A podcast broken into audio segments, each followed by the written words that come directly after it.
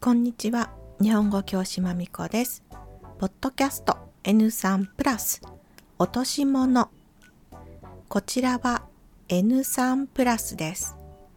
初心者落とし物のレベルアップバージョンです。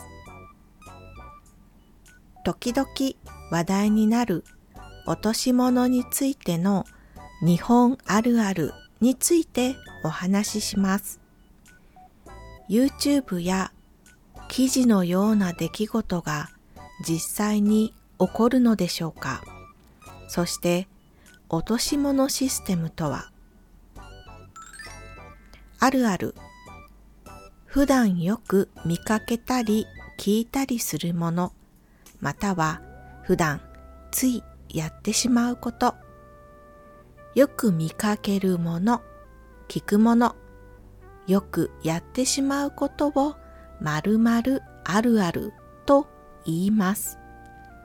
例えば、ゲームあるある、アニメあるある、オフィスあるある、飛行機あるあるなどです。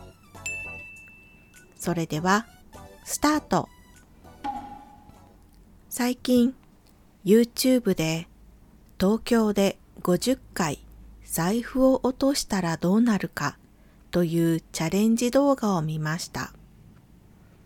50回全部気づいた人は財布を拾って落とした人に届けました。届けた人が全員日本人かどうかはわかりませんが、見た目はアジア人っぽい人でした。私は日本人なので、日本のこの落とし物あるあるについて知っていることをお話しします。幼稚園や小学校で先生に何度も拾ったものは交番に届けますといつも教えられています。実際私が幼稚園の頃先生と散歩に行っていた時先生が定期券かカードケースみたいな何かを拾ってみんなで交番に持っていったのを覚えています。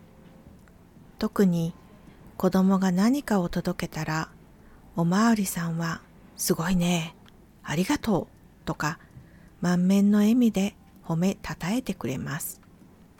もちろん交番じゃなくても落としたその人に届けた時も同じです。子供の頃、初めて何かを拾って届けた時、相手がありがとうと喜んでくれた。そしてすごくいいことしたなーって幸せな気持ちになった素敵な記憶がしっかりと残っているから大人になっても落とした人に届けなきゃという行動につながっているのではないかと思います。実際のエピソードとして私が拾った大きなものはサラリーマンのカバンと商品券のセットです。商品券は多分10万円ぐらいありました。サラリーマンのカバンはバス停に、商品券は地下鉄のトイレにありました。近くに誰もいませんでしたから、両方交番に持って行きました。正直、交番は遠かったので、ちょっとめんどくさかったんですが、届けられて安心しました。日本に住んでいる生徒さんも2人、財布をなくしましたが、すぐに交番に行って無事に手元に戻ってきました。だから日本が好きと言っていました。あなたが日本で何かをなくしたときは交番に行きましょう。高い確率でそこにあると思います。最後に日本で落とし物を交番に届けた時のシステムについてあなたは拾った人として書類に自分の名前や住所を書いたりパスポートや ID カードで本人確認をします。落とし物を届けたら、日本ではお礼をもらう権利ができます。拾ったものの価値の5%から20%です。場所によってもらえる割合は異なります。お礼を受け取るか受け取らないかはあなたの選択です。また、3ヶ月持ち主が交番に来ないとき、そのものはあなたのものになります。これも受け取るか受け取らないかもあなたの選択です。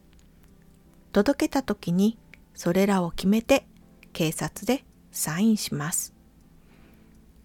私はちなみに放棄しました。持っていくだけなので見返りなんていらないですよね。見返り。相手のしてくれたことに応えて何かをすること。相手へのお返し。例えば、友達の宿題をして見返りとしてケーキをもらった。誰かの役に立ちたいと思っている人は見返りを求めない。落とし物を見つけた時、誰のものかわからない時は、とりあえず交番に持っていきましょう。明日は自分が落とし物をするかもしれませんからね。今日はここまで。ありがとうございました。終わり。